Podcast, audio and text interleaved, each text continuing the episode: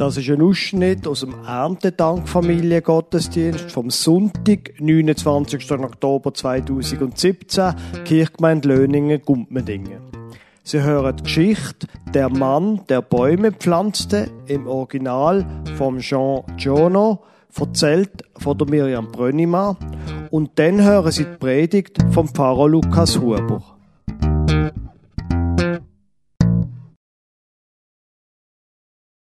Der Herr Bouffier hat einen Cowboyhut und ganz einen einfachen Wollmantel gehabt. Er hat in Südfrankreich gewohnt, in den Hügeln, kurz bevor es in Provence gegangen ist. Der Herr Bouffier ist ungefähr 50 gewesen und irgendwie ein komischer Kauz. Da haben die Leute auf jeden Fall gemeint. Früher hat er einen Bauernhof gehabt, doch dann ist zuerst sein Sohn gestorben und dann seine Frau. Nachdem hat er den Bauernhof aufgegeben und ist in eine trockene Gegend in den Süden gezogen. Und er hat 50 Schäfe mitgenommen. In dieser Gegend hat es früher noch Dörfer gegeben, Häuser und Leute. Es hat Wald und Regen gegeben. Doch das ist schon sehr, sehr lang her.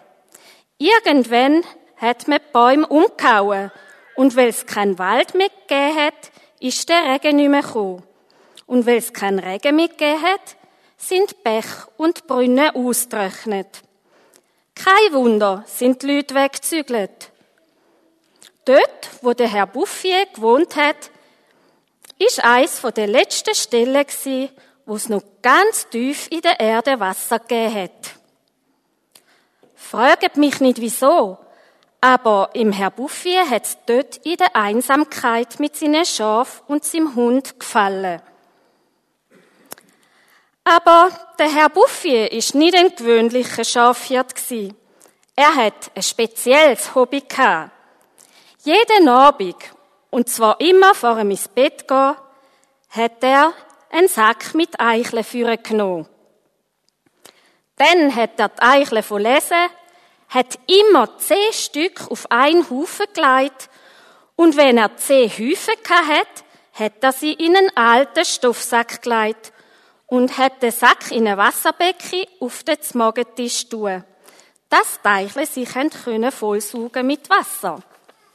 Und nachher ist er ins Bett gegangen. Am Morgen ist er aufgestanden und hat das Morgen gegessen.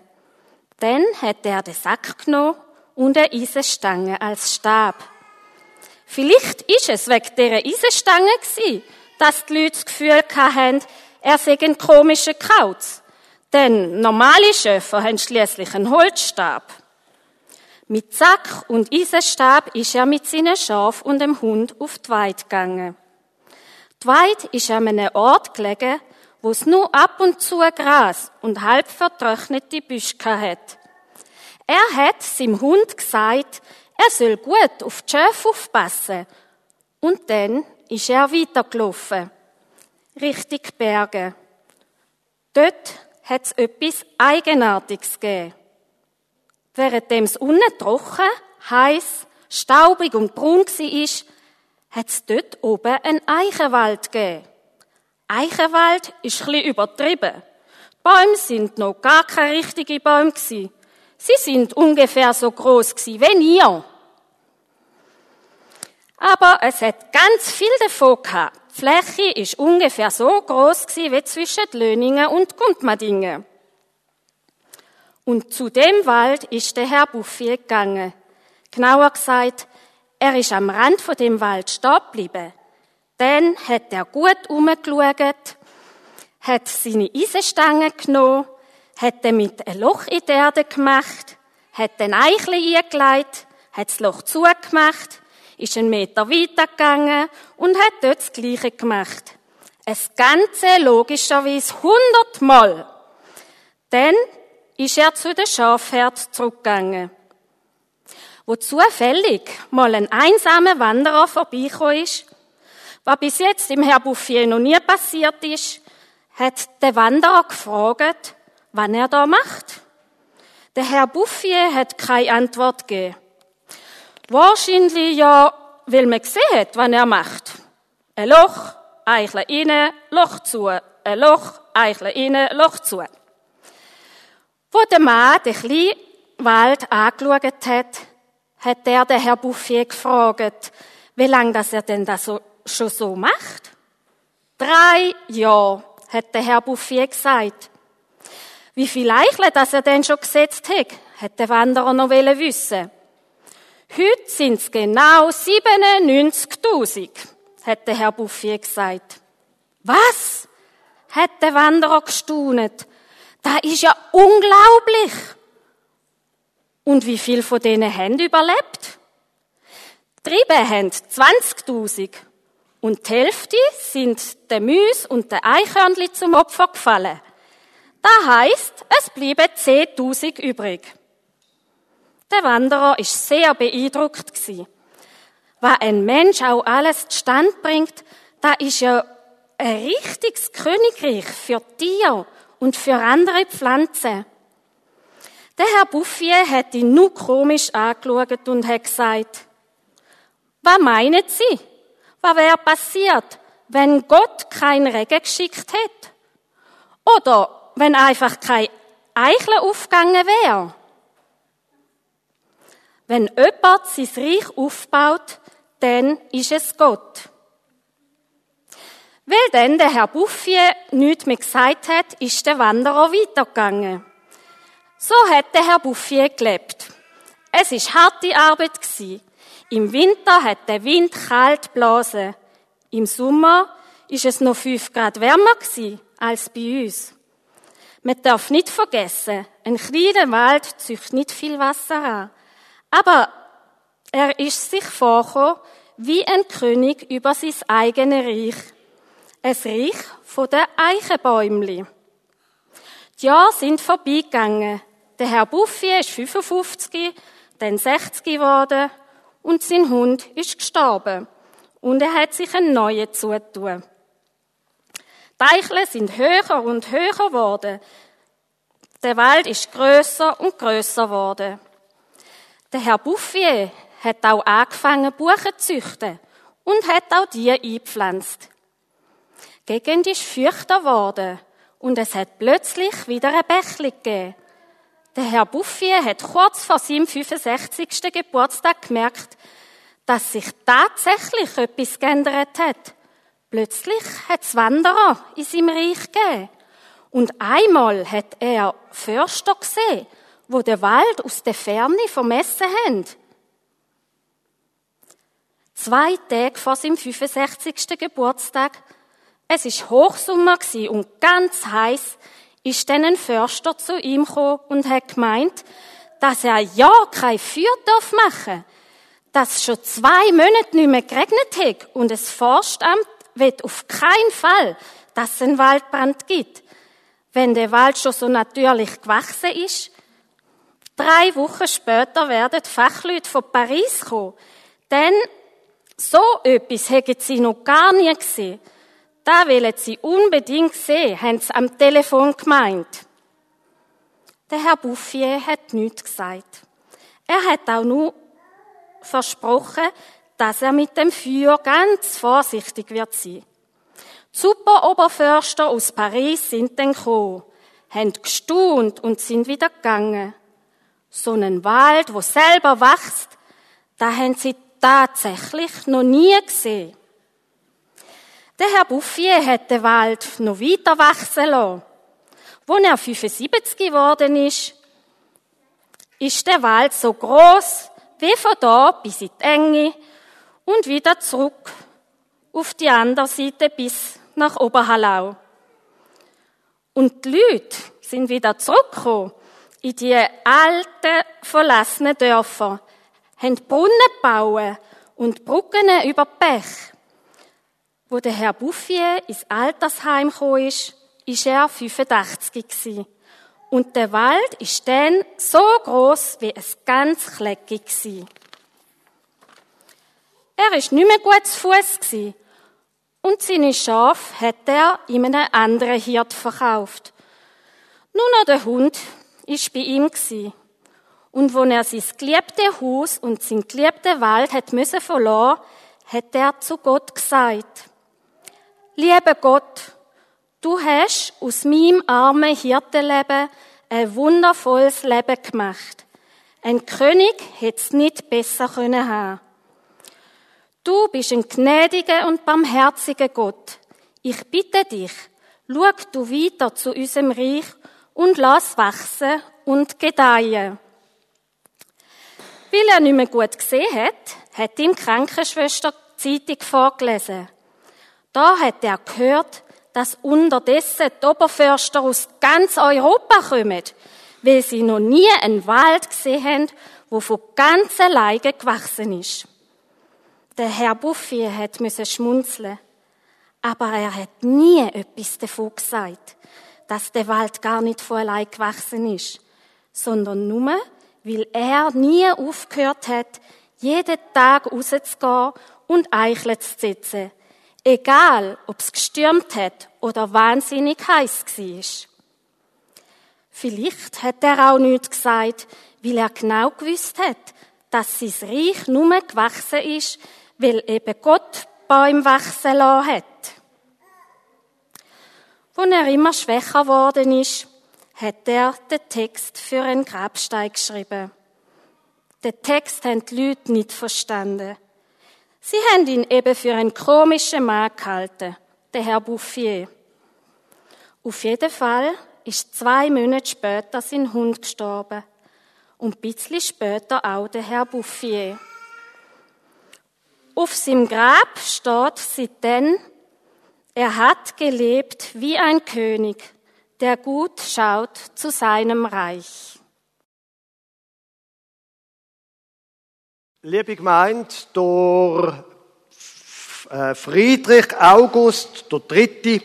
ist der letzte König von Sachsen. Ihm wird der Satz zugeschrieben, vielleicht haben Sie das schon einmal gehört, na, dann macht euren Dreck doch alleine. Es ist das Jahr 1918 gewesen, Ende vom Ersten Weltkrieg. Die Leute haben endlich Frieden wollen, aber nicht nur das, sie haben endlich Freiheit wollen. Es hat Aufstand gegeben in ganz Sachsen, in der grossen Stadt, das, was später als Novemberrevolution in Geschichtsbücher eingegangen ist. Der äh, König Friedrich August III. hat drei Möglichkeiten gehabt. Entweder er hat die, die Aufstand mit Gewalt abgeschlagen, das Militär geschickt. Das hat er nicht gemacht. Zum Glück.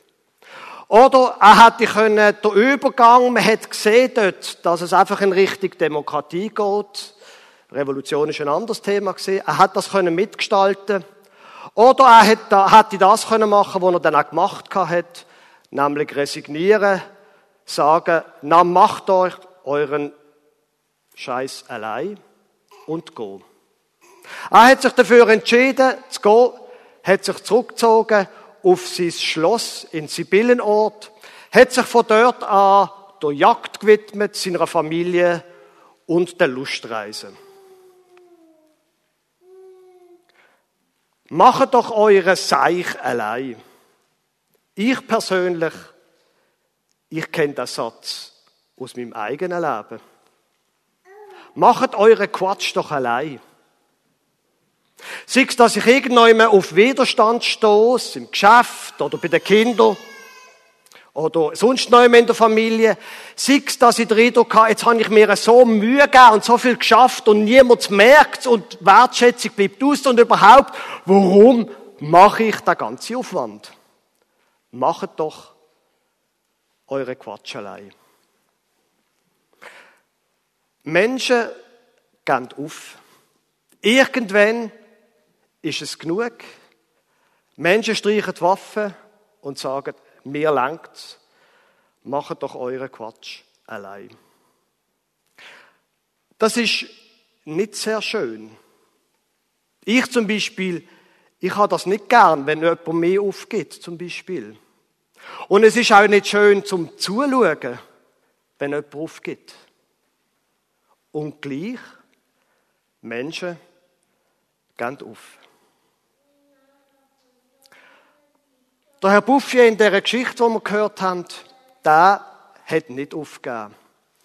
Tag für Tag für Tag für Tag ist er seine 100 Eicheln in den Boden hinein. Irgendwann hat er angefangen Buchen pflanzen. Der Herr Bouffier hat einfach immer weitergemacht. Es hat keine Rolle gespielt, ob er auf Widerstand gestoßen ist. Es hat keine Rolle gespielt, ob irgendwie es heiß war oder kalt, ob er alt geworden ist. Es ist ihm egal gewesen, ob er dafür Wertschätzung bekommt. Der Herr Bouffier hat einfach Tag für Tag seine Arbeit gemacht. Und ich glaube, die Geschichte, und der äh, Jean Vanier, der die Geschichte erzählt im Original, er erklärt nicht, warum dass der Herr Bouffier das gemacht hat. Aber ich glaube, er kann wie eine Art ein Vorbild sein. Vielleicht für die Menschen in der Landwirtschaft, die sagen, es ist einfach unmöglich, es ist einfach, ich halte es nicht mehr aus.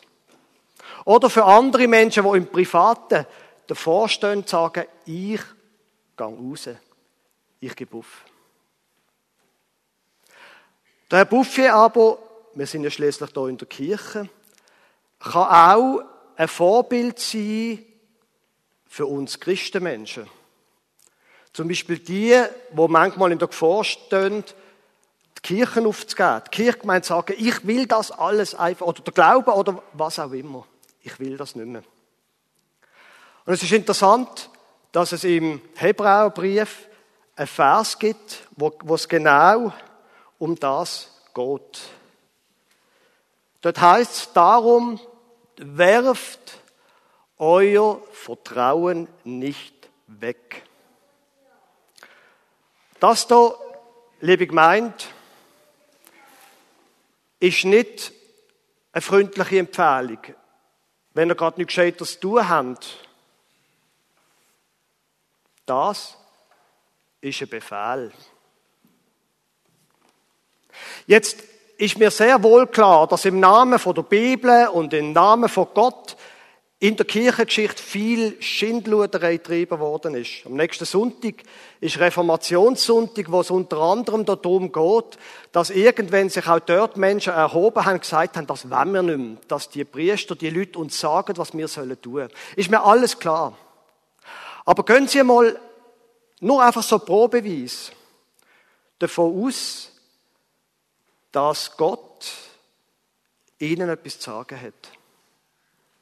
Dass er die Autorität hat, um ihnen etwas zu befehlen. Und dann lesen Sie den Satz nochmal. Darum werft euer Vertrauen nicht weg. Der Herr Bouffier hat das nicht gemacht. Und wissen Sie was? Der Jesus, wo die Bibel immer wieder davon erzählt, der hat das auch nicht gemacht. Er war angefochten er hat gewusst, er wird körperliche Schmerzen erleiden und es wird nicht gut rauskommen, wenn er diesen Weg weitergeht. Aber er hat es gleich gemacht. Ist dranbleiben. Und die Bibel sagt, er hat das für sie gemacht und für mich. Jetzt geht es aber hier nicht nur darum, einfach irgendeinem Befehl zu folgen, sondern Sie sehen das Komma hinten. Der Satz geht nämlich weiter. Darum werft euer Vertrauen nicht weg, welches eine große Belohnung hat. Legen Sie, wenn Gott Recht hat und wenn die Bibel Recht hat, dann lohnt sich's dran zu bleiben. Es lohnt sich, nicht aufzugeben. Im Beruf, privat, in Beziehungen. Es lohnt sich, sagt der Hebräerbrief. Es lohnt sich. Und ich gebe zu, wir sehen es nicht immer sofort. Geschenkt. Und gleich, das Versprechen bleibt, es lohnt sich. Geschichte aus meinem Leben. Ähm, vor ein paar Wochen sind meine Frau und ich zu unserer Eheseelsorge gegangen. Seitdem wir ein Paar sind, gehen wir immer wieder ein, zweimal im Jahr, einigermaßen unregelmäßig, zu einem erfahrenen Seelsorgepaar und dann reden wir immer über das, was halt gerade so oben ist. was gerade aktuell ist. Und das tut gut. Und das Sommer habe ich selber, bin ich, habe ich mir irgendwie ein paar Mal, äh, ich verschone in Details, habe ich ein paar Mal irgendwie mir die Nase blutig geschlagen. Und dort in dem Gespräch habe ich wie eine Art gemerkt, an was das, das liegt, was mein Problem ist. Und ich will ehrlich sein, mir sind Tränen gekommen. Tränen von Wut und von der Verzweiflung. Jetzt sind wir über 20 Jahre geheiratet. Und ich habe mir in diesem spezifischen Punkt immer noch nicht geändert. Es ist immer noch so, wenn das, dann das. Und ich komme dort nicht raus. Mir sind Tränen gekommen von der Wut und von der Verzweiflung. Aber ich kann Ihnen etwas sagen. Ich wirf das Vertrauen nicht weg. Ich höre nicht auf. Ich gebe mir selber nicht auf. Ich weiß nicht genau, wie ich dort rauskomme. Und manche Sachen im Leben, die brauchen ja Zeit. Aber ich gebe nicht auf. Ich gebe mir selber nicht auf und ich gebe meine Beziehung nicht, meine Beziehungen nicht auf und ich gebe überhaupt mein Leben nicht auf. Ich vertraue darauf, dass es sich lohnt. Dass es sich lohnt, dran zu bleiben, weil es sich eben lohnt. Wenn wir heute Erntedank feiern, dann ist das nicht so einfach in diesem Jahr dankbar zu sein. Je nachdem hat es ein dort oder dort bereicht und es ist nicht so erfreulich geschenkt, zugeben. Und gleich, ich kann Ihnen nur raten, nehmen Sie den Befehl ernst. Gehen Sie nicht auf. Gehen Sie Gott nicht auf, sich selber nicht, die Kirchgemeinde nicht, Ihre Beziehungen nicht. Gehen Sie nicht auf. Es lohnt sich. Amen.